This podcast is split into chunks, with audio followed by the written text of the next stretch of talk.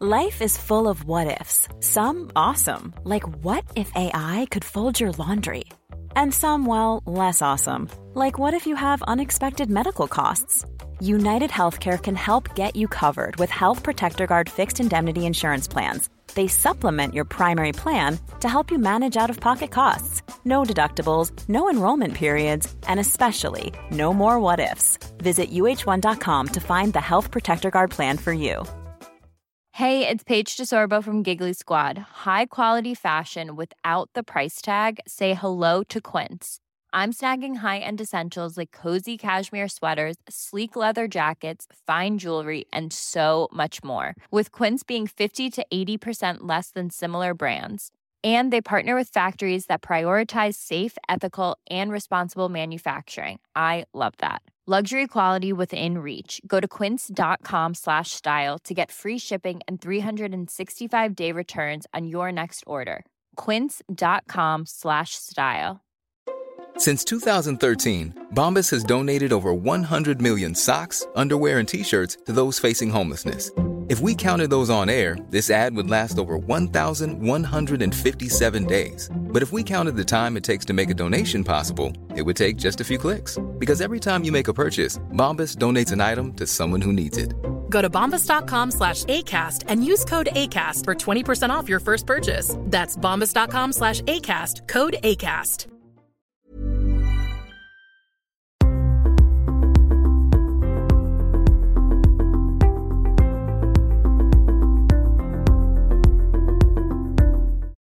Bonjour à tous, je prends quelques secondes avant que vous puissiez découvrir l'interview de Raphaël Oma pour vous dire que pour tout achat de son livre, 8 clés pour gérer son stress comme les champions, avant dimanche 2 octobre 23h59, vous recevrez de sa part 10 fiches outils en format PDF et en audio et une conférence de 90 minutes sur l'importance du mental.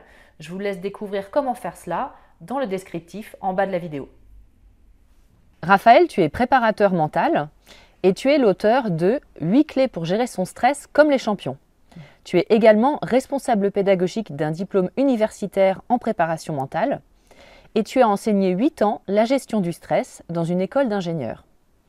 Aujourd'hui, tu souhaites t'adresser à nous tous en appliquant les mêmes méthodes que pour les grands sportifs et les entrepreneurs. Et nous en avons bien besoin. Donc ma première question, qui va être une question très simple et que tu illustres très bien dans ton livre, c'est qu'est-ce que le stress D'où vient-il? Et puis tu as cette image de la balançoire qui est aussi intéressante pour comprendre à quel moment on passe dans une zone rouge, on va dire. Ok, ok. Bah déjà, merci beaucoup de, ton invitation. Je suis vraiment ravi de pouvoir répondre à tes, questions. Euh, le stress, en fait, c'est une adaptation. C'est une adaptation à notre environnement, adaptation à la fois euh, physiologique et psychologique, psychique. Euh, il est d'autant plus prégnant que lorsque nous identifions un danger, une menace, en tout cas dans, cet environnement. Et donc, euh, d'où vient-il? Bah, Je pense qu'il vient d'un instinct de, survie, en fait. C'est-à-dire qu'on a une petite alarme qui, euh, sonne dès qu'on identifie un danger euh, ou une menace. Après, pour répondre à ta question concernant la, la balançoire, c'est vrai que j'aime bien euh, imager en fait nos deux systèmes nerveux. Je pense que ça parlera aux personnes qui, regardent ton émission, mais entre le système nerveux sympathique, donc justement qui est euh, une mobilisation de nos, ressources, de nos tensions, euh, et le système nerveux parasympathique qui permet plutôt une régénération de nos ressources, le fait de récupérer, de se relaxer. Euh, on constate que les personnes qui sont stressées ont en fait un, dérèglement, si tu veux, de cette balançoire et vont avoir une balançoire qui reste un peu bloquée dans le système nerveux sympathique. C'est-à-dire qu'on identifie tout le temps des dangers, des menaces, des éléments qui attirent notre vigilance ça peut être un, téléphone portable comme celui qui nous, qui nous filme, et donc de se dire tiens, il ne faut pas que je rate telle notification, etc., etc., ou que je réponde à des mails professionnels, et donc on a de plus en plus de difficultés à aller aussi dans le parasympathique et d'avoir vraiment cette balançoire euh, très, euh, très ample. Donc c'est vraiment un équilibre qui est rompu quelque part. Oui, exactement. Exactement. C'est-à-dire que, en fait, on est, on est, il me semble, alors je ne suis pas un, un chercheur spécialisé dans le stress, mais de ce que j'ai pu lire, qu'en fait on est assez bon pour gérer des pics de stress. Là où ça devient délétère, là où c'est un problème, en fait, c'est le stress chronique. C'est le fait de ne pas savoir justement retourner dans le parasympathique. Des enfants euh, peuvent être très très bons pour être stressés d'un coup, euh, pour imaginer un, danger, avoir peur. Leur balançoire va monter, va monter très très haut dans le système nerveux sympathique, mais 30 secondes après, le même enfant euh, peut être capable de euh, dormir et d'avoir une respiration ventrale. Et donc les, enfants ont en effet des balançoires avec des mouvements très très amples, là où peut-être nos, grands-parents, on le voit, ont des balançoires en fait qui aussi à peine, c'est-à-dire c'est des personnes qui vont pas beaucoup s'énerver, mais qui ont en même temps beaucoup de mal à se détendre, à faire une grasse mat par exemple. D'accord. Euh, alors justement, on va rentrer dans le vif du sujet. Qu'est-ce que la préparation mentale? Parce qu'on en entend beaucoup parler, surtout au niveau des sportifs d'ailleurs, mhm. mais euh, on n'a pas toujours une idée très juste de ce que c'est. Et qu'est-ce que du coup ça n'est pas? Ok. Alors la préparation mentale, pour moi, c'est le recours, c'est l'utilisation euh, d'outils mentaux, d'outils somatiques, en lien aussi avec le corps, d'outils émotionnels, typiquement sur des ancrages émotionnels, qui vont permettre à une personne ou à un groupe de personnes, un groupe d'individus, de mieux gérer des objectifs, d'être plus performant et de ressentir également plus de bien-être. Et qu'est-ce que ce n'est pas? Pour moi, la préparation mentale n'est pas un accompagnement thérapeutique. Aujourd'hui, je n'ai pas de compétences pour accompagner une personne qui serait en dépression, par exemple, ou une personne qui aurait, tu sais, dans le sport, tu, faisais le parallèle avec euh, la pratique sportive, euh, dans certaines disciplines où le poids est très important, typiquement le, judo, où euh, des fois à quelques grammes près, on ne peut plus concourir ou combattre contre tel ou tel adversaire, il peut y avoir un rapport particulier à la nourriture. Quelqu'un qui aurait des troubles alimentaires n'a pas vocation à être accompagné par un préparateur mental ou par une préparatrice mentale.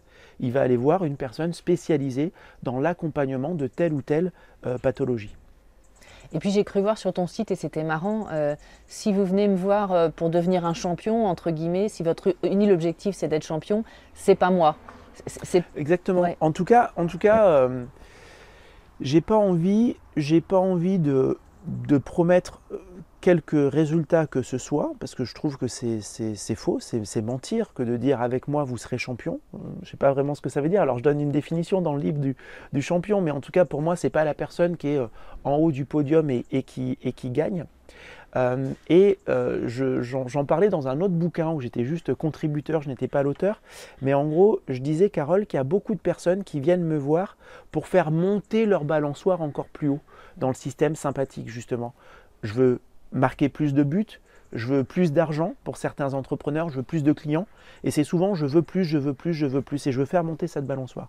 Et j'explique, c'est vrai que moi, euh, très régulièrement, le début de mon travail concerne surtout le fait de savoir prendre davantage d'élan et d'aller plus dans le parasympathique, d'aller plus dans l'introspection, d'aller aussi dans l'acceptation de nos doutes, de nos failles, de les comprendre, parce que ça nous aide aussi à prendre de l'élan et à savoir plus qui nous sommes pourquoi nous faisons telle ou telle chose. Donc c'est vrai que je trouverais très très réducteur, et ce n'est pas aligné avec moi, que dire venez faire de la préparation mentale, vous serez un champion. On ne peut pas garantir qu'on va faire évoluer le résultat, parce que ça dépend de tellement d'autres choses, et il faut l'accepter. Il faut avoir cette humilité, je pense, euh, dans la réussite comme dans l'échec. Et c'est très important aussi d'être humble dans l'échec. C'est pas parce qu'on échoue euh, qu'on est mauvais et que tout dépendait de nous, mais avoir ce temps avec un préparateur mental ou une préparatrice mentale pour réfléchir un peu sur voilà, qu'est-ce qui dépendait de nous, mm. qu'est-ce qu'on a bien fait, qu'est-ce qu'on aurait pu améliorer et qu'est-ce qui ne dépendait pas de nous, y compris quand on est euh, euh, champion du monde. Il y a, on a eu des fois aussi un peu de la chance. Certains disent que la chance est une compétence, je le crois aussi, mais c'est bien d'avoir cette humilité aussi par rapport à ça c'est ce qu'on va détailler dans les prochaines euh, questions. Et ce qui est très intéressant, en fait, c'est de voir effectivement qu'est-ce que c'est qu'une performance, entre guillemets. Et il y a plein de facteurs qu'on n'imagine pas. Et comme tu le dis, tout ne dépend parfois pas de nous, mhm. mais après, on pourrait culpabiliser. Et puis, c'est un cycle infernal. Alors, on va commencer par parler de Fernand. Euh, tu vas nous expliquer qui est Fernand, dont tu parles plusieurs fois dans ton livre. Est-ce que tu peux nous le présenter et dire comment on peut vivre avec Fernand Parce qu'il n'est pas toujours très sympa. Ok, ok. Écoute, oui, tu me demandais un petit peu une, définition du stress et une approche du stress. En fait, ce qui était euh, certain pour moi, c'est que je ne voulais pas faire une méthode anti-stress.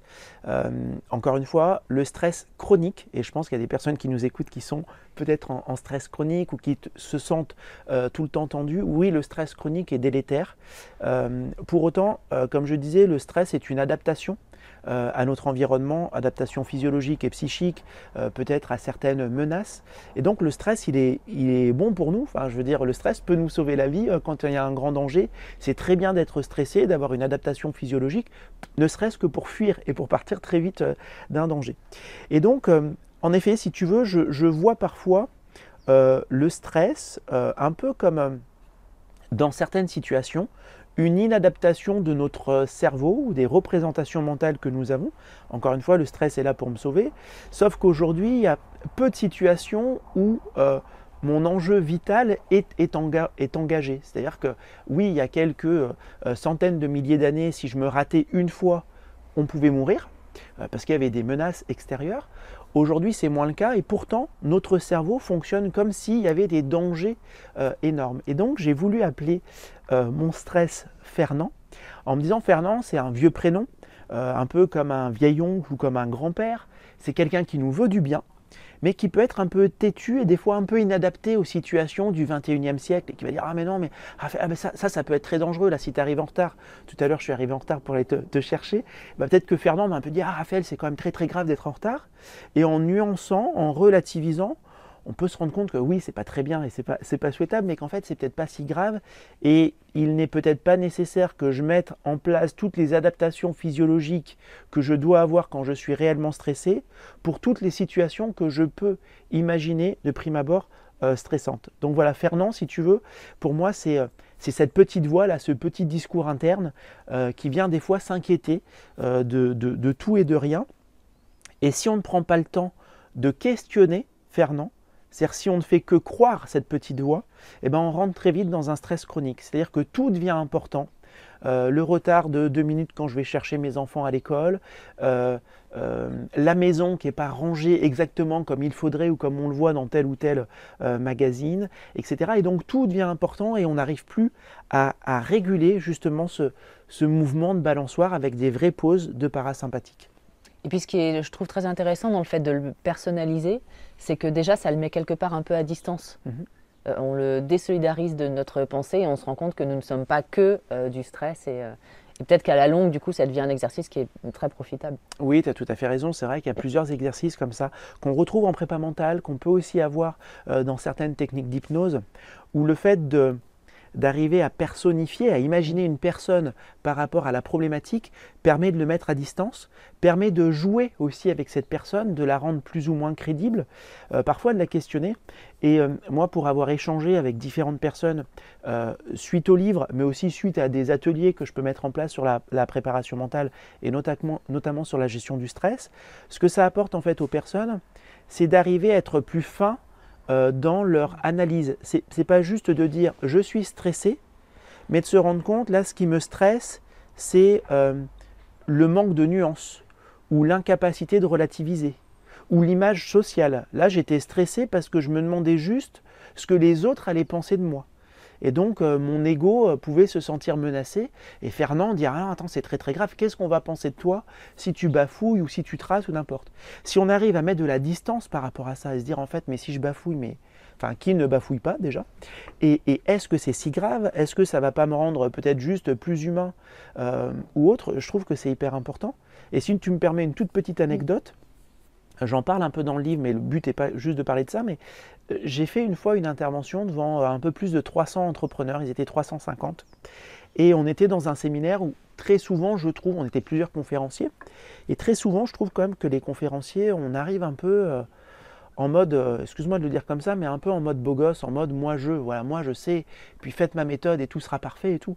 Et moi je suis arrivé en disant voilà, en fait, j'ai mal dormi, j'ai mal dormi parce que je flippais. Alors là, c'était pas du stress, c'était de l'anxiété. Donc l'anxiété, ça va être un stress par anticipation ou par rumination, d'accord hein, J'ai vécu une situation qui m'a stressé et j'y repense trois heures après, ou je pense bientôt vivre une situation stressante et j'y pense trois heures avant. Mais le fait d'arriver en disant, bah, ok, je suis préparateur mental, oui, comme tu le disais, j'enseigne à l'université, oui, je travaille aujourd'hui avec des personnes euh, dans le, très haut niveau, bah pour autant, en fait, je suis humain. Le stress est une, adaptation à notre environnement et c'est plutôt bon signe d'être stressé. Ça veut dire qu'il y a de la vie, ça veut dire qu'on est en vie, ça veut dire qu'on identifie des menaces. Donc peut-être juste que ça veut dire qu'on a l'ambition d'aller vers un, un, objectif justement qui nous challenge. Donc c'est, moi je trouve ça plutôt cool d'être stressé. Mais le simple fait d'exprimer de façon tout à fait spontanée le stress que je ressentais maintenant et l'anxiété que j'avais pu ressentir avant, bah, a, fait que, a fait que pour la première fois de ma vie, j'ai été applaudi dès l'introduction d'une conférence parce qu'en fait, ça résonnait beaucoup. Mmh. Et les gens se disaient Ah, cool, bah ouais, en fait, il est spécialiste du stress et de la préparation mentale, mais lui aussi, il flippe. Et en fait, c'est normal de flipper. Bah oui, et je trouve que c'était bien de passer aussi ce, message. C'est un message authentique. Et je pense que c'est ce que les gens ont ressenti. que tu étais authentique dès le début, tu jouais pas un rôle. Mmh, clairement, clairement. Et c'est pour ça que je veux surtout pas dire. Euh, je, je, suis hyper content d'avoir écrit ce livre. Euh, et, le livre avec une maison d'édition est un partenariat, est une discussion. Mais je voulais surtout pas partir sur euh, ma méthode en, 21 jours euh, anti-stress. Tu vois, je fais non, mais le stress, en fait, c'est bon. Tu sais, c'est comme le, le, gras, le bon gras et le mauvais gras. Je suis pas un spécialiste.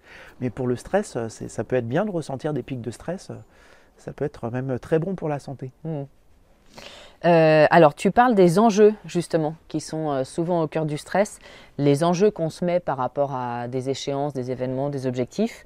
Et c'était très intéressant. Quelle attitude avoir, justement, par rapport à ces enjeux? Ouais, c'est hyper intéressant. Euh, on a dit le stress, adaptation, ok. Ce, qu'on a, ce que je n'ai pas dit, c'est qu'il y, y, y a deux éléments qui sont pour moi très importants pour être stressé. C'est être dans une situation à enjeu. Donc, la fin de la situation est, importante pour moi. Ce qui va se passer à la fin compte beaucoup pour moi. Et deuxième ingrédient très important, c'est penser à tort ou à raison, ça n'a pas d'importance, mais penser à tort ou à raison que mes ressources ne sont pas forcément suffisantes pour faire face à la situation. Donc c'est important pour moi et je ne sais pas si je peux faire face, égal, je suis stressé. Et donc, en effet, euh, il peut être très intéressant, Carole, de questionner cet enjeu. C'est-à-dire qu'il y a sans doute des situations dans lesquelles je suis, dans lesquelles tu es, ou les personnes qui t'écoutent euh, ou nous écoutent peuvent être, où en effet il y a un enjeu hyper important. Et peut-être des fois un enjeu vital, peut-être un enjeu professionnel, personnel hyper important. N'empêche qu'on n'est quand même pas a priori tous les jours dans des enjeux hyper importants. Et le risque euh, du stress, notamment quand on est en stress, on est dans un mode mental qu'on appelle le mode mental automatique. C'est-à-dire qu'on est très peu curieux, on est sûr de soi, on a des, certitudes, on va être plein de dichotomie, c'est-à-dire que c'est noir ou c'est blanc, c'est très tranché. On n'a pas la capacité, comme je disais tout à l'heure, de relativiser, de nuancer, d'être curieux, euh, d'avoir euh, une réflexion logique et personnelle. On va être dans l'empirisme. Non, mais dans ce genre de cas, il faut faire comme ça. Et donc là aussi, de mettre de la distance avec Fernand et de questionner dire mais en fait est-ce que c'est vraiment important? Enfin euh, je veux dire en fait je suis stressé on est on tourne là en septembre je suis stressé depuis le mois de janvier. Est-ce que vraiment depuis janvier tous les jours j'étais dans des enjeux importants?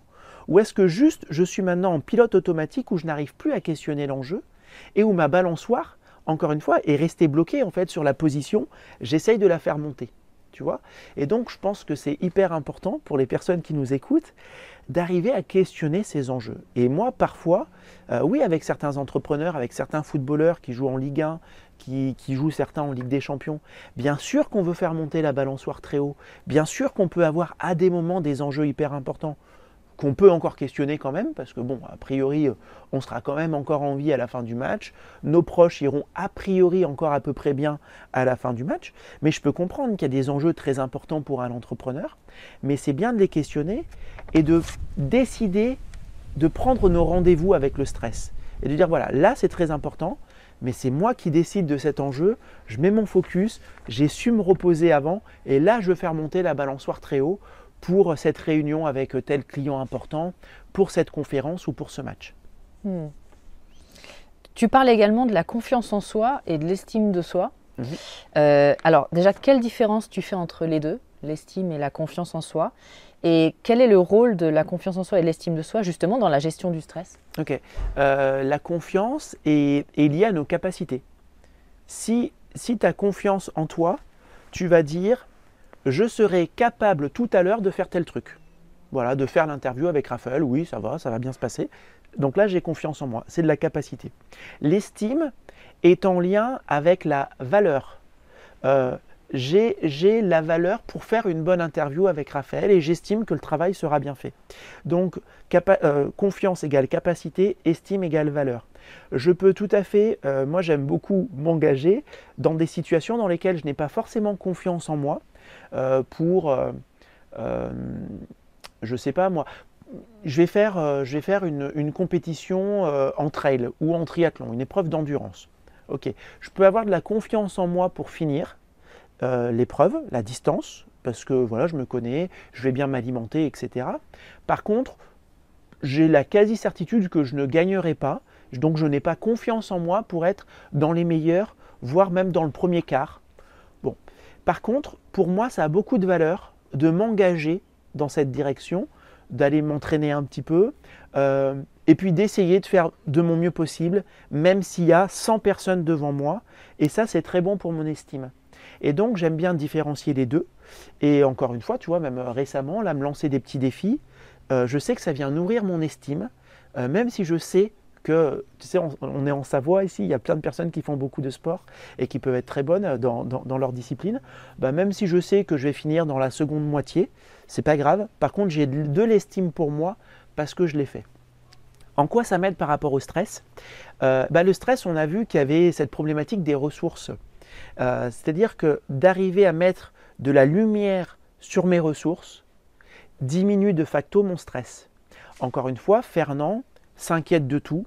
Fernand a envie que je sois encore en vie ce soir et dans la situation la plus confortable possible. Donc tout ce qui va venir me challenger, euh, il est possible que j'entende une petite voix qui me dit mais non mais non mais, non reste devant la télé regarde Netflix ou, une autre, une autre euh, plateforme ça sera plus confortable euh, parce qu'il s'inquiète plus j'ai de la clarté sur mes ressources sur mes points forts plus je vais pouvoir m'appuyer dessus un peu comme je peux m'appuyer sur des accoudoirs pour me lever et voilà là où il est naturel d'avoir de la clarté sur tous nos points faibles parce qu'un point faible pouvait nous être fatal, il n'est pas naturel, il n'est pas spontané d'orienter notre attention et notre regard sur Ah mais attends, je sais faire ça, je sais faire ça, je sais faire ça, je sais faire ça, je sais faire ça. Et il y a plein de personnes qui sont incapables de te donner leurs 5 qualités ou leurs 5 compétences en 30 secondes. Par contre, elles vont être capables de trouver leurs 5 défauts ou leurs 5, euh, on va dire, manques euh, en, en 30 secondes. Donc voilà, ayez de la clarté sur vos, ressources, sur vos compétences. Je pense que c'est aussi un moyen pour mettre de la distance avec, euh, le stress. Et puis du coup, ça sous-entend que pour euh, gagner en estime de soi, il faut parfois se mettre un petit peu en danger, sortir un petit peu de sa zone de confort pour voir qu'on est capable d'y arriver et ensuite en prendre conscience et bien le garder à l'esprit. Ouais, tu as tout à fait raison. Ouais, ouais, tout à fait raison. Identifier nos, nos, nos, valeurs hautes. Moi, il y a un, petit outil, enfin, je vais pas trop le détailler là, mais qui s'appelle le blason où justement on va mettre par exemple sur le chapeau, on peut mettre une ou deux valeurs qui sont importantes pour nous. Et tu as tout à fait raison, euh, Carole, je te rejoins, c'est-à-dire que de s'engager dans une voie qui est importante pour nous, même si on n'est pas certain ou certaine d'y arriver, c'est très bon pour notre estime. Et puis on aura comme ça des, feedbacks, tu sais, une, rétroaction, c'est-à-dire que je mets en place quelque chose, oui j'ai échoué, est-ce que j'ai appris mille fois oui? Bien sûr que j'ai appris. Déjà, je me suis donné du feedback personnellement. C'est-à-dire que moi, je me suis dit, bah non, Raphaël, tu aurais pu faire ça comme ça, tu aurais pu améliorer ça, etc. Ok. Euh, mais au moins, je l'ai fait. Et ça, ça a de la valeur. Et j'ai de l'estime pour ça. Et puis, euh, peut-être que, je ne sais pas si on pense à des entrepreneurs qui pourraient nous écouter, ou ben, peu importe, mais peut-être que le prospect qui n'a pas voulu devenir un client peut aussi nous dire pourquoi. Et je vais aussi apprendre et, donc avoir un peu plus de confiance, un peu plus d'outils la prochaine fois en me disant bah ok la prochaine fois je m'organise de telle sorte que euh, je serai un peu mieux préparé. Encore une fois, est-ce que je serai le champion du truc? Est-ce que je vais réussir? Non, j'en sais rien. Ça, c'est un résultat. Et le résultat, on va le découvrir. Mais par contre, je vais changer un petit peu mes processus. Je vais peut-être changer mon organisation pour essayer de proposer une performance différente mais ça ne veut pas dire que je vais gagner le match. On verra encore une fois comment ça se passera. Hmm. Euh, tu donnes un petit exercice que je vais trouver très bien et que j'ai fait tout de suite après euh, avec mon compagnon, euh, qu'on peut faire à deux ou même à plusieurs, pour augmenter l'estime de soi pour donner les qualités de l'autre et les illustrer. Est-ce que tu peux nous le détailler? Ouais, bien sûr. Ouais, c'est vrai que j'aime bien, j'aime bien ce petit, ce petit exercice qui, en effet, peut développer l'estime, peut développer aussi la confiance. Et bah, c'est de demander à des amis, à des proches, d'identifier chez nous trois qualités. Et il est important vraiment pour que l'outil soit, soit efficace de contextualiser ces qualités. Pas juste dire euh, bah, Carole, tu es une fille géniale, tu es superbe. Parce que ça veut rien super, dire. Voilà, on l'entend, mm. bon, ça fait plaisir 10 euh, secondes, mais ça reste très, très superficiel, ça glisse, ça glisse sur nous. Par contre, de contextualiser et dire voilà, Carole, tu es une fille superbe parce que tu vois, quand j'étais dans telle situation, tu m'as aidé de telle façon, et puis euh, tu as été capable de m'écouter ou de prendre du recul par rapport à ce que je disais, enfin ce que pourrait te dire ton compagnon ou, mm. ou tes deux meilleurs amis, ou voilà. Et je trouve que c'est vraiment un, boost, un boost de confiance, d'estime, de demander euh, cela à quelques, amis. Et bien entendu, moi, ce que je propose et ce que je, dis aussi dans le livre, c'est quand un ami me le fait, euh, là dans le livre, je donne l'exemple de Nicolas, Nicolas Epinou qui gère le, DU avec moi, le DU à l'Université de Poitiers, euh, quand une personne le fait pour moi, automatiquement, même si la personne ne me le demande pas, je le fais aussi pour elle. Et donc de prendre aussi 10, 15, 20 minutes. C'est aussi un, cadeau qu'on fait à l'autre, mais c'est cool de faire des cadeaux. Et de, voilà, de réfléchir un tout petit peu et puis de se dire, bah, voilà les trois qualités que moi je t'attribue, que j'ai identifiées chez toi. Et euh, si, si, rappelle-toi, dans tel contexte, tu m'avais dit ça, moi ça m'avait beaucoup aidé, ou, ou je t'ai vu interagir peut-être avec d'autres proches ou avec des étudiants, en l'occurrence lui il est prof, et de voir, tiens, dans tel cours je t'avais vu faire ça, etc. Moi je trouve que c'est une vraie qualité, et de pouvoir mettre de la lumière là-dessus, parce que nous, on n'en a pas toujours conscience. Et les trois qualités que m'a attribué euh, Nicolas et que je mets dans le livre, pas pour dire hey, regardez mes trois qualités, mais juste pour montrer un peu les cadeaux qu'on peut recevoir, bah, je ne me serais peut-être pas attribué ces qualités-là, ou j'aurais pas eu conscience que mm. ça avait pu le marquer, lui, d'assister à telle ou telle euh, situation. Mm. Ouais, non, c'est un exercice que vraiment je recommande aux gens qui nous regardent. C'est très très sympa. Euh, alors, on va parler des émotions maintenant, euh, qui est un vaste sujet. Quel poids des émotions dans la gestion du stress et comment apaiser l'angoisse Est-ce que tu as des petits trucs que tu peux nous partager? Bah, Écoute, moi, tu sais, j'aime beaucoup ce, triangle, encore une fois, qui est surtout pas de, de moi, j'ai rien inventé, mais tu sais, pensée, émotion, comportement. Pensée, émotion, comportement, donc triangle avec ses trois sommets par définition, et des, des flèches à double sens. Donc forcément, les émotions vont aussi créer une adaptation. Tu sais, euh, émotion, ça vient de movere, de mouvement. Et il pourrait avoir, là on est en, Savoie, je ne sais pas s'il reste des ours, je ne suis pas sûr, mais il reste quelques loups. Mais il pourrait, on pourrait imaginer là qu'un ours arrive, la monte par les escaliers qui sont juste à côté. Ça créerait une émotion et ça créerait un mouvement, peut-être de, fuite, en tout cas je l'espère. Oui, j'espère aussi. je, je, pense, voilà. Donc l'émotion crée du mouvement, mouvement interne ou mouvement externe. Bon, alors, c'est sûr que selon ce que me dit Fernand, ça peut générer chez moi euh, une émotion, par exemple, de peur. Euh, je parlais à un moment euh, où, je, me réveille un peu dans la nuit et où le, mental se met en route. Le mental, il peut être très positif comme il peut être négatif. Et là, c'était plutôt le versant un peu négatif avec Fernand qui me posait plein de questions sur le livre et est-ce que tu avances Et donc là, justement, il peut y avoir une émotion de peur. Comment la mettre à distance? À ce moment-là, en tout cas, cette émotion, elle était uniquement gérée par moi, un peu ce qu'on disait, et générée par moi, un peu ce qu'on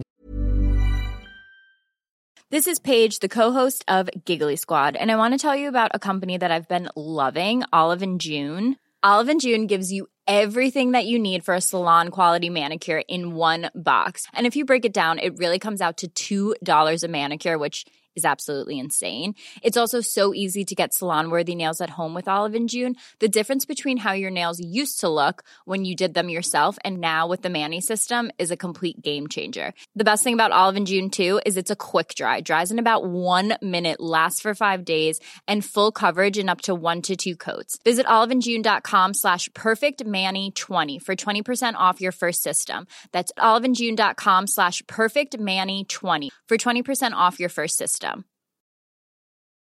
Imagine the softest sheets you've ever felt. Now imagine them getting even softer over time That's what you'll feel with Bowl and Branch's organic cotton sheets. In a recent customer survey, 96% replied that Bowl and Branch sheets get softer with every wash. Start getting your best night's sleep in these sheets that get softer and softer for years to come. Try their sheets with a 30-night guarantee. Plus, get 15% off your first order at bowlandbranch.com. Code BUTTERY. Exclusions apply. See site for details.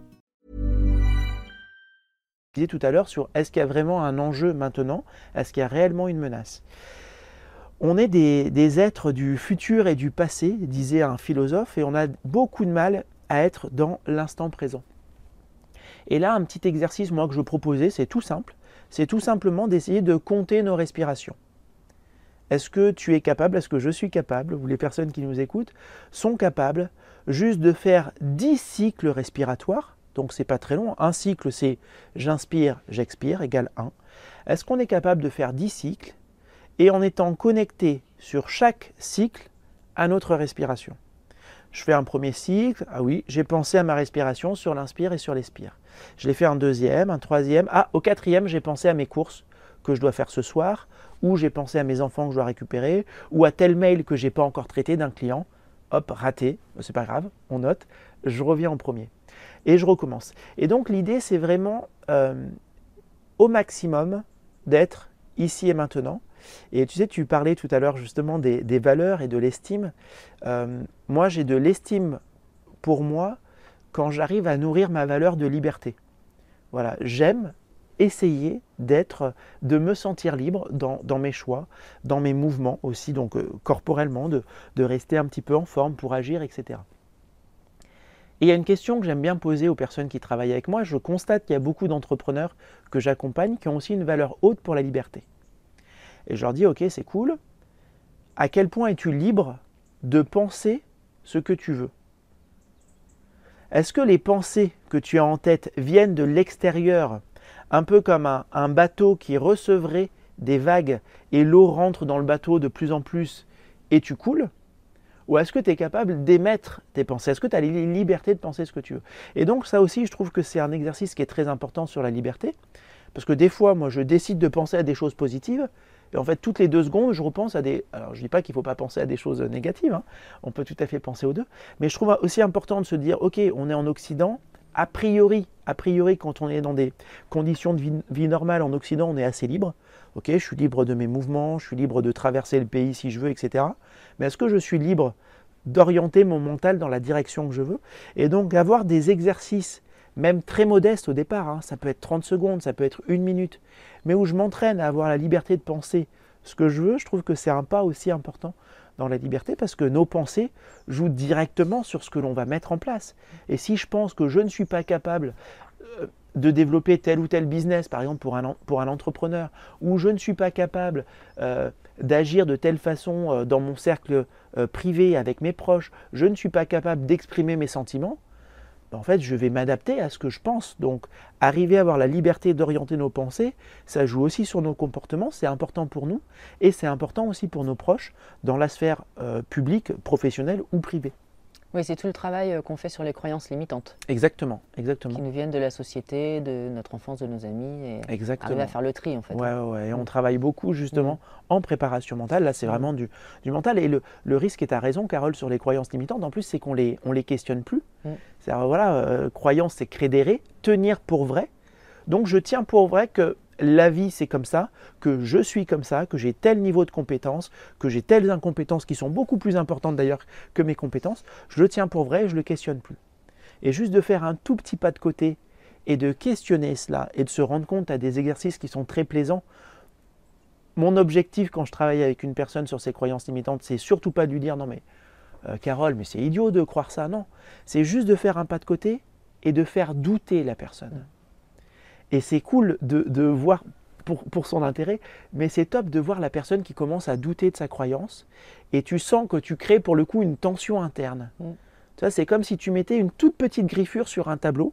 L'idée n'est pas de dire dans tout le tableau est pourri, mais tu commences à mettre une petite griffure et la, la, peinture commence un peu à, s'écailler, tu vois, et t'abîmer. Et, j'ai vu des, chouettes transformations comme ça de prise de conscience, de dire mais ouais, non, mais en fait je crois ce truc, mais ça n'a pas de sens quoi. Et puis surtout, parfois, ça peut être une croyance limitante qui va impacter toute notre vie.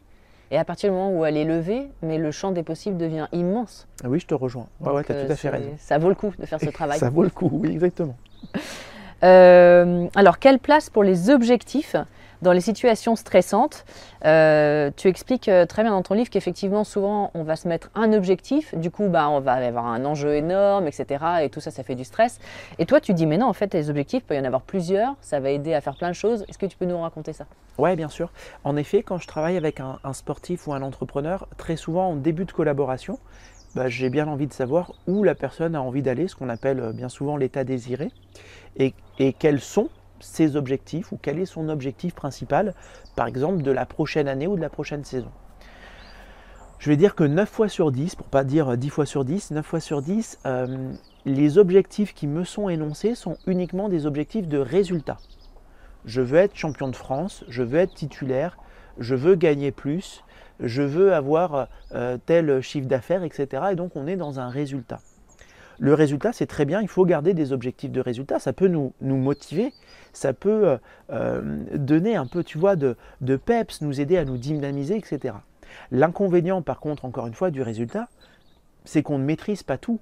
Euh, si je dis demain, je veux avoir une entreprise qui, ferait un million de chiffre d'affaires, peut-être que ça va dépendre aussi d'autres personnes qui sont là sur le marché, ou si on parle d'un sportif ou d'une sportive qui nous dit je veux être championne de France du 100 mètres, ça peut tout à fait motiver, mais encore une fois, ça dépend des sept autres personnes qui sont sur, euh, sur les starting blocks au moment où tu, où tu pars. Donc déjà avoir des objectifs de performance. L'objectif de performance va dépendre de moi, c'est-à-dire au lieu de dire je veux être champion ou championne de France du 100 mètres si on garde cet exemple, je vais dire je voudrais courir le 100 mètres en 10 euh, secondes 2 maximum. Ça, ça ne dépend que de moi, ça ne dépend pas des sept autres personnes, contrairement au résultat à la place qui va dépendre des autres. Et puis, objectif de performance. Et puis l'objectif de processus, c'est de quelle façon je vais me préparer pour mettre toutes les chances de mon côté pour courir mon 100 mètres en 10 secondes 2. Bah, mon objectif, ça va être de m'entraîner X fois par euh, semaine. Euh, un autre objectif sera peut-être de faire aussi euh, davantage, je ne sais pas moi, de préparation physique ou de préparation mentale pour davantage croire en moi ou de faire plus attention à mon sommeil, etc. Et là, si tu veux, on est plus dans le processus, c'est-à-dire dans, la recette du gâteau. Voilà les ingrédients que je mets pour essayer d'avoir un, un bon gâteau. Et si j'ai un bon gâteau, c'est peut-être le gâteau que les gens aimeront le plus. Mais ça, on le découvrira à la fin. Donc c'est vrai que j'aime bien décliner l'objectif de résultat en objectif de performance et en objectif de processus. L'objectif de résultat peut être très euh, mobilisateur, très excitant, comme je disais, mais également très stressant, parce que je ne maîtrise pas tout. L'objectif de processus, bah, si je tiens, euh, tu vois, si je tiens vraiment ma recette à jour, ça, ne dépend pardon, que de moi, il n'y a pas de stress là-dedans, et ça va petit à petit m'aider à faire croître mes, mes ressources, peut-être atteindre mon objectif de performance, et peut-être atteindre mon objectif de résultat. L'autre élément, si tu me permets, juste pour compléter, aussi ce que j'aime bien en, déclinant comme ça les objectifs, c'est qu'en ayant de la lumière sur différents types d'objectifs, euh, même si on échoue sur le résultat, on ne met pas forcément tout à la poubelle. C'est-à-dire que si on peut avoir de la clarté à la fin dire, bah regarde, on a quand même couru ou tu as couru en 10 secondes 15, euh, donc c'était pleinement dans l'objectif de résultat, tu voulais faire de, de, performance, pardon, tu voulais faire moins de 10 secondes 20, certes, on est quatrième ou tu es euh, deuxième ou troisième, tu n'es pas championne de France, mais regarde, les processus, on les a faits. Tu as un meilleur niveau, tu as atteint ton objectif de, performance.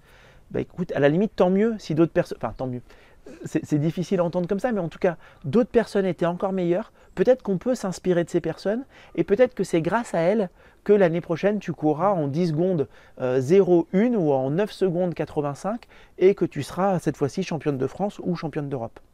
Donc ça permet aussi de ne pas dire Ah non, j'ai été nul, j'ai échoué. Tu sais, on est dans une société qui est très, je trouve, essentialiste, un peu comme une essence de bois. Je ne sais pas si on le voit là, mais ça c'est du mélèze par exemple, voilà, c'est l'essence d'un bois. Et ben je trouve qu'on est très à être comme des essences de tiens ça c'est du cerisier. Enfin bon, après je suis pas un spécialiste du bois donc je vais pas trop aller sur ce terrain. Mais des fois tu sais on va dire je suis un loser, j'ai échoué, ah mais je suis un gros raté. Mais non, enfin ayons de l'humilité aussi par rapport à nos échecs. Et même quand on échoue, il y a plein de choses qu'on a très bien fait. Et je pense que c'est important de savoir mettre de la lumière dessus. Ça ne veut pas dire qu'on doit se prendre pour un autre ou pour une autre, mais d'être capable, dans les échecs comme dans les réussites, de nuancer et dire voilà, ça je l'avais bien fait, ça peut-être que je peux encore m'améliorer dessus. Et je trouve que c'est un, rapport beaucoup plus sain à, l'échec ou à la réussite aussi. Hmm, c'est très intéressant ça. Euh, quelle place pour le plaisir quand on a des objectifs euh, professionnels importants? Tu en parles à un moment et tu expliques que, euh, surtout quand on est entrepreneur pour le coup, mhm. on peut travailler du matin au soir, tous les week-ends sans s'arrêter. Donc quand est-ce qu'on se fait plaisir? Ouais, bah alors bah, je pense qu'il faut se faire plaisir en route. Tu as tout à fait raison, c'est une grande différence aussi entre la préparation mentale des sportifs et des entrepreneurs. Préparation mentale du sportif, à la fin du match, il y a un arbitre il y a quelqu'un qui siffle et qui dit c'est fini. À la fin de la compète, il y a quelqu'un qui dit ça y est, euh, non, Carole, là, tu as, franchi la ligne du marathon de, de, Paris, arrête de courir, là, c'est fini. Quand tu es entrepreneur, tu as raison, euh, bien souvent, on est très engagé émotionnellement. Alors, ça peut être avec du plaisir, mais pas que, il peut y avoir euh, tout un panel. On parle des fois de la, roue des émotions et on n'a pas d'arbitre, on n'a pas de personne, on n'a pas souvent un entraîneur qui vient siffler la fin du match ou de l'entraînement. Et donc on peut avoir cette, cette, difficulté en fait à s'arrêter, soit parce qu'on a peur, on a peur que notre entreprise ne, décolle pas, donc on met les bouchées doubles et on travaille énormément, euh, bah, soit parce qu'on adore et que c'est notre bébé, c'est notre projet, cette boîte, et on y passe des heures et des heures, et on a la croyance aussi bien souvent qu'il y a une relation linéaire entre la motivation, le temps de travail et la réussite. C'est une croyance très répandue. C'est une croyance très répandue et qui est d'ailleurs très douloureuse pour certaines personnes en disant ah, moi ça m'énerve, il y a tel gars qui a écrit euh, son livre avec la semaine de 4 heures. Ah, ils me font bien rire tous ces entrepreneurs qui travaillent que 20 euh, heures par, semaine et qui réussissent. Eh ben, il y en a qui réussissent avec 20 heures par semaine, il y en a qui échouent avec 20 heures par semaine, il y en a qui réussissent avec 100 heures par semaine, mais il y en a aussi beaucoup qui échouent avec 100 heures par semaine, ou qui réussissent aujourd'hui, mais qui, on ne sait pas exactement où ils seront dans 5 ans et dans quel état aussi. Donc c'est aussi à prendre, en, prendre, à prendre en compte pardon, pour, pour la suite. La notion de plaisir, elle est hyper importante. Euh, je parlais tout à l'heure de, de, motivation et de peur en imaginant un ours qui nous, ferait, qui nous ferait partir. Le plaisir aussi génère une émotion et génère aussi du mouvement. Donc déjà prendre du plaisir dans le chemin, dans ce que l'on crée, dans ce que l'on met en place. Prendre aussi du plaisir en étant conscient de nos petites réussites. On parlait tout à l'heure des objectifs. On n'est pas des, des futurs champions olympiques et donc on n'est pas obligé d'avoir juste des objectifs à 4 ans. Et bon, je le dis avec le sourire parce que bien entendu, justement, si on travaille avec des personnes qui sont dans des processus longs, d'entreprise ou de sport, de dire tiens, je me prépare pour les prochains Jeux olympiques, je pense que c'est très important de savoir jalonner le chemin de petites étapes, de petits plaisirs, d'identifier ces plaisirs, de prendre, prendre ce shoot de dopamine et dire ah tiens, aujourd'hui j'ai réussi à faire ça j'ai réussi à, avancer sur tel élément qui était important cette semaine, et donc de valoriser, même nos petites réussites, d'en prendre conscience que notre cerveau s'y habitue, d'avoir cette petite euh, hormone, on va dire, de la récompense, et de continuer d'avancer. Donc voilà comment est-ce que je pense que je mettrai en lien le, plaisir avec la vie euh, entrepreneuriale. Et euh, là, c'est la petite question euh, en plus. quand tu dis qu'il y a des personnes qui vont, qui vont bosser 20 heures par semaine, alors dans, les gens qui entreprennent souvent, et d'autres 100 heures, et parfois il y en a qui bossent 20 heures qui arrivent et 100 heures qui n'y arrivent pas, est-ce que tu as vu quelle était la différence entre les deux? Écoute, moi je vois une première différence qui est dans l'acceptation l'acceptation de ne pas tout faire. J'ai aujourd'hui, et je me permets de les saluer, euh, plusieurs personnes qui travaillent dans, mon écosystème, dans mon équipe. Euh, il y a Sandy, il y a Emre, il y a Delphine, les deux derniers sont salariés, la première est, freelance. Euh, est-ce que ces personnes font tout comme j'aimerais précisément le faire personnellement? La réponse est non. Est-ce que le faire de façon différente est forcément moins bien? La réponse est non. Euh, est-ce que parfois c'est mieux? La réponse est oui. Et donc déjà d'accepter, contrairement à un sportif qui prépare un marathon, mm. il ne peut pas déléguer son entraînement à quelqu'un d'autre. Carole, s'il te plaît, va courir pour moi cet après-midi, et puis après moi j'irai courir le jour J. Ça, c'est pas possible. Par contre, demander à quelqu'un qui est en plus plus compétent que moi dans son domaine de le faire à ma place, c'est très bien. Et d'accepter que ça ne soit pas parfait. Euh, aujourd'hui, si tu regardes mon compte Insta ou, euh, ou certaines de mes communications, en fait, je ne les ai pas faites. Quelqu'un d'autre les a faites. Est-ce que parfois je me suis dit, ah mince, moi je ne l'aurais pas fait comme ça? Oui. Est-ce que c'est un exercice pour moi pour travailler? Oui. Tu sais, euh, j'aime bien penser, je pratique un tout petit peu de yoga, et j'aime bien penser que le yoga ne se fait pas que sur le tapis. Tu as des personnes qui sont très très bonnes pour faire la position de l'arbre ou du lotus ou que sais-je, des, positions un peu cheloues sur un tapis, mais tu as l'impression que dès qu'elles sortent du tapis, elles sont gainées, la, balançoire est haut et plus rien ne va. Bah ça c'est mon yoga à moi, me dire ok, euh, telle personne a fait un truc aujourd'hui dans ma boîte qui n'était pas top selon moi ou pas comme moi je l'aurais fait, mais ce qui était génial, et je la remercie cette personne, c'est que c'est pas moi qui ai eu à le faire et elle l'a fait avec tout son cœur, avec sa vision et c'est très bien. Donc le premier point, c'est lâcher prise. On n'est pas les meilleurs dans notre boîte pour tout faire. Tu me poses la question sur l'entrepreneuriat. Et donc moi, je peux me focaliser sur ce que je fais de mieux euh, dans ma boîte, c'est peut-être de faire de la préparation mentale, c'est peut-être de parler de la préparation mentale, c'est peut-être d'accompagner des personnes en préparation mentale, plus que de rédiger tel courriel ou autre. Donc d'accepter de lâcher prise. Et c'est OK. Et c'est OK. Est-ce que tout est parfait? Non. Est-ce que c'était parfait quand je le faisais? Non aussi. Donc de ne de, pas avoir non plus euh, cet objectif euh, illusoire de perfection. Et il y a plein de choses dans mon entreprise qui sont perfectibles et c'est ok. Et toutes les personnes qui bossent avec moi savent que je ne suis pas parfait, savent que je doute beaucoup. Et je dis, alors c'est pas de moi, mais je ne sais plus qui dit, euh, le doute rend fou, mais les certitudes rendent con. Alors je suis des fois un petit peu con, mais, je préfère être fou. Ouais, je préfère être fou et douter et dire ça, je sais pas. Et toutes les personnes qui bossent avec moi savent que je suis comme ça. Et, euh, et je trouve que bah, ça permet aussi de se développer, de me focaliser sur ce que je sais bien faire, plutôt que de vouloir tout faire. C'est très euh, pragmatique. Euh, alors, comment utiliser le langage corporel pour contredire Fernand? Alors là, j'étais euh, surprise. Et tu donnes l'exemple de ta petite fille qui perd sa dent et la petite souris.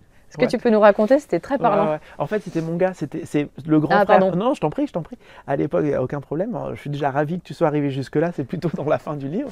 Euh, non, en fait, ouais, pour, rapidement, c'est plutôt mon garçon. Mais, mais nos deux enfants aînés ont deux ans d'écart.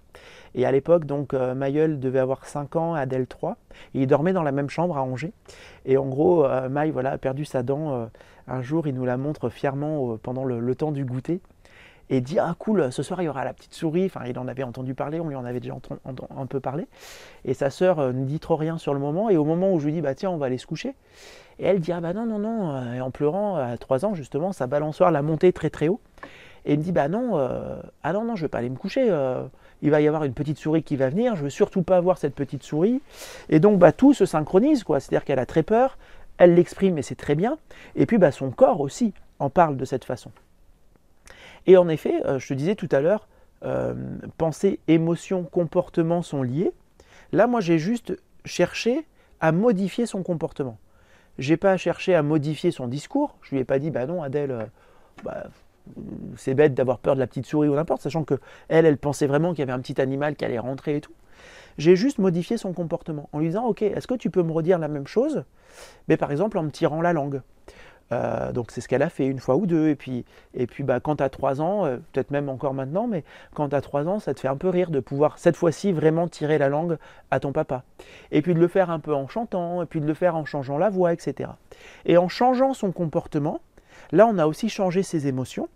Et à la fin, elle a pu aller se coucher en disant toujours la même chose, mais en ayant un autre comportement. Et en effet, il y a une synchronisation, encore une fois, entre le dedans et le dehors. Hein. Ces flèches, elles vont dans les deux sens. C'est pas que mes pensées qui modifient mon comportement. Mon comportement peut aussi venir jouer euh, sur mes pensées. Donc, euh, s'il y a des choses qui nous font peur, concrètement, euh, on peut les dire en tirant la langue. On peut les dire en, tirant la langue. des cabrioles, ça, la ça peut nous aider. Voilà, ça peut tout à fait nous aider. Tu as tout à fait raison. Et puis aussi, euh, tu sais, on, parle, et je pense que ça parlera vraiment à ton audience, on parle très souvent du scan corporel. Et je pense que c'est important de savoir identifier aussi où viennent se loger, par exemple, les tensions.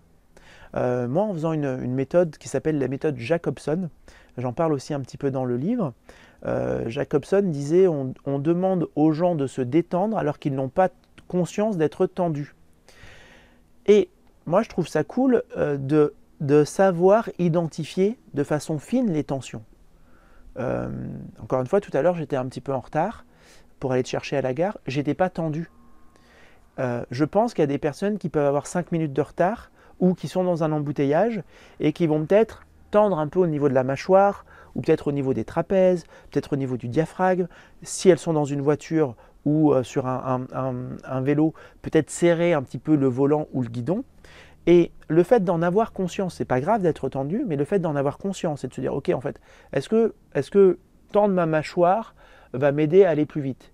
Si la réponse est oui, tendez encore la mâchoire. Si la réponse est non, relâchez la mâchoire.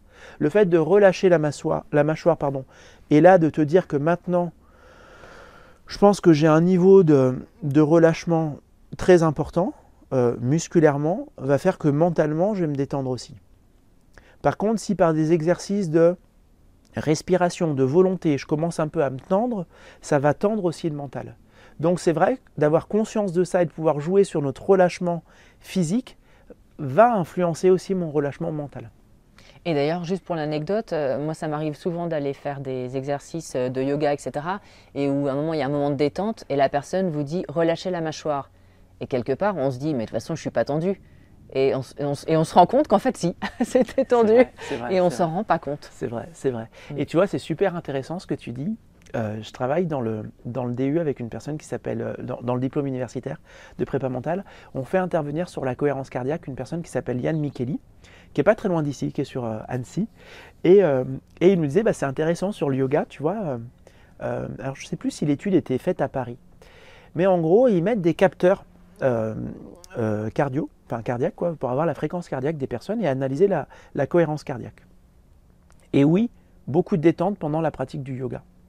Par contre, l'élément délétère, c'est que pour beaucoup de personnes, il fallait se dépêcher pour aller au yoga, et malheureusement, il fallait se dépêcher pour en repartir. Et en fait, on voyait que oui, et heureusement, là, ces personnes avaient réussi à avoir vraiment un moment de parasympathique, où on arrivait à se détendre, mais qu'en fait il y avait un pic de stress avant, un pic de stress après. Et donc là aussi, ça peut être intéressant de se dire, ok, j'ai réussi à me détendre quand j'étais sur mon tapis, c'était génial, il y avait la prof ou le prof qui me guidait. Et comment est-ce que je peux mettre du confort en y allant et essayer de profiter encore de tout ça et garder du confort en repartant? Parce qu'en vrai, on peut être dans du parasympathique, euh, même quand on est dans un métro parisien. Et je trouvais très intéressant, moi je m'étais formé avec euh, David O'Hare, de voir que même pendant qu'il nous faisait le cours, euh, l'intervention, la formation si tu veux, il avait ses capteurs aussi et il arrivait à être en, cohérence cardiaque, même en nous parlant. Et pour moi ça c'était aussi euh, intéressant de me dire ok, je peux être peut-être dans une conférence ou faire un atelier avec des personnes. Bah, autant essayer d'en profiter aussi pour moi, pour mon bien-être, d'être aussi en, cohérence cardiaque dans ces moments-là. Hmm. Et enfin, ma dernière question, alors là, ça va être plus euh, au niveau de tes expériences. Euh, est-ce que tu peux nous raconter, toi, euh, une expérience que tu as eue, toi ou un de tes clients, justement sur la gestion du stress, une des plus belles réalisations que tu as eues, ou, même toi, hein, tu racontes aussi quand tu montais sur scène, effectivement, quand tu avais fait cette mhm. conférence, que en fait la première chose que tu as dit c'est bah, je suis stressé et je l'ai vu sur la vidéo et tout le monde se marre en gros. Ouais, c'est ça, c'est ça, j'explique plein de trucs. Est-ce que tu as une expérience comme ça que tu peux nous raconter pour clore cette euh, Ouais, écoute, je peux t'en parler bah, vite fait, deux, trois, mais qui sont liés. Euh, j'aimerais bien euh, te partager, vous partager des expériences de stress en lien avec l'eau froide. Je disais tout à l'heure, on n'est pas bon pour euh, gérer le stress chronique et il faut essayer de ne pas rester dans des situations euh, dans lesquelles vous seriez dans un stress euh, chronique. On est très bon pour gérer des stress ponctuels. je te disais tout à l'heure, on habite en Savoie depuis 2019 et depuis 2019, je me suis pris de, passion, en tout cas d'affection euh, pour toutes les pratiques de nage hivernale, de nage en eau froide. Donc je nage dans le lac du Bourget ou dans le lac d'Aigbelette qui sont. J'aime bien indiquer les directions, ça aide beaucoup les personnes qui regardent la vidéo. Euh, euh, donc en gros j'y vais toutes les semaines maintenant, donc y compris en plein hiver. Et on a eu la chance cet, cet hiver d'aller nager, alors pas dans le lac du Bourget, mais en Maurienne, d'aller nager sous la glace sous la glace en maillot de bain. Donc on s'était fait euh, à la tronçonneuse euh, plusieurs trous pour, sortir. Donc tous les, tous les 4-5 mètres, on avait un trou. Et puis on a nagé sous la glace, voilà, en maillot de bain, donc juste équipé de, lunettes, bonnet et, et, maillot. Euh, donc ça c'est un stress fort pour l'organisme. là on fait monter très très haut la balançoire. au niveau mental, il y a une adaptation au niveau physiologique, au niveau donc physiologique y compris de la respiration. Et après, ça nous permet vraiment d'avoir aussi un shoot euh, d'hormones de récupération, euh, d'acétylcholine, de noradrénaline, où on est très très bien, vraiment. Donc c'est cool d'avoir un stress très fort et après on a une adaptation. Et en quoi c'est une expérience géniale? Bah, Ça l'a été pour moi, euh, ça l'est pour, Claire, pour, ma, chérie, pour ma compagne, et ça l'a été aussi pour plein de clients. Alors les clients, je ne les ai pas emmenés sous la glace, mais par contre il m'arrive très souvent de faire des séminaires avec des entrepreneurs, de louer des très belles maisons avec des piscines. Par contre, je vérifie bien qu'on soit dans des piscines non chauffées. Euh, on est plutôt en hiver. Et puis, bah, je, viens avec euh, mes pains de glace, euh, mes bacs de glaçons, et on met beaucoup de glace, beaucoup de glaçons. Donc, l'eau est quand même fraîche, mais pas autant que dans un lac gelé. Et de voir ces personnes qui font des super choses dans, dans leur entreprise, qui sont très stressées avant d'y aller, voir tout le travail qu'on met en place au niveau mental, au niveau physiologique, qu'elles vont dans cette piscine et voir dans la piscine les sourires et de voir aussi des sourires après où tu as l'impression, tu vois, c'est t'imagines 10 personnes qui arrivent à 9h qui ne se connaissent pas et qui à midi sont dans de l'eau très froide et qui à 13h mangent ensemble et tu as l'impression déjà qu'elles ont vécu mmh. une superbe expérience ensemble et qu'elles reviennent, mmh. euh, je vais pas dire d'une épreuve euh, surhumaine. De la guerre. Ouais, voilà, c'est presque ça. Quoi. On a vécu, euh, le, j'allais dire le, le, Vietnam, je vais prendre cette, cette image comme ça, vous m'en excuserez, mais on a vécu ce truc très très dur ensemble. Elles sont unies presque pour la vie. Et après, je leur dis, voilà, maintenant on va travailler aussi sur vos croyances, mais vous voyez que là, vous avez fait quelque chose de très tangible, de très physique. Dans vos entreprises, vos limites, elles sont que là. Si tu ne sais pas faire, délègue. Entoure-toi de personnes qui savent faire, ça ne va pas te coûter plus cher. Et tu iras, et très loin et tu seras épanoui et tu pourras peut-être accomplir ta mission de vie. Donc voilà, prendre des rendez-vous programmés avec notre stress, je trouve que c'est génial et après on a des grands sourires. C'est très bon pour la confiance et c'est très bon pour l'estime. Donc voilà, je te, je te dirais ça. Eh ben c'est super. Merci beaucoup Raphaël. Ben, c'est moi qui te remercie.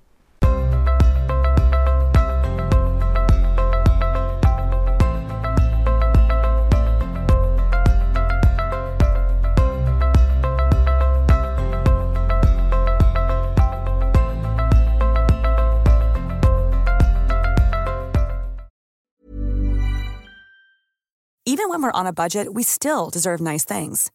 Quince is a place to scoop up stunning high-end goods for 50 to 80% less than similar brands. They have buttery soft cashmere sweaters starting at $50, luxurious Italian leather bags, and so much more. Plus, Quince only works with factories that use safe, ethical, and responsible manufacturing. Get the high-end goods you'll love without the high price tag with Quince. Go to quince.com/style for free shipping and 365-day returns. Imagine the softest sheets you've ever felt. Now imagine them getting even softer over time. That's what you'll feel with Bowl and Branch's organic cotton sheets. In a recent customer survey, 96% replied that Bowl and Branch sheets get softer with every wash. Start getting your best night's sleep in these sheets that get softer and softer for years to come. Try their sheets with a 30-night guarantee. Plus, get 15% off your first order at bowlandbranch.com. Code BUTTERY. Exclusions apply. See site for details. Hi, I'm Daniel, founder of Pretty Litter. Cats and cat owners deserve better than any old-fashioned litter. That's why I teamed up with scientists and veterinarians to create Pretty Litter. Its innovative crystal formula has superior odor control and weighs up to 80% less than clay litter. Pretty Litter even monitors health by changing colors to help detect early signs of potential illness. It's the world's smartest kitty litter. Go to prettylitter.com and use code ACAST for 20% off your first order and a free cat toy. Terms and conditions apply. See site for details.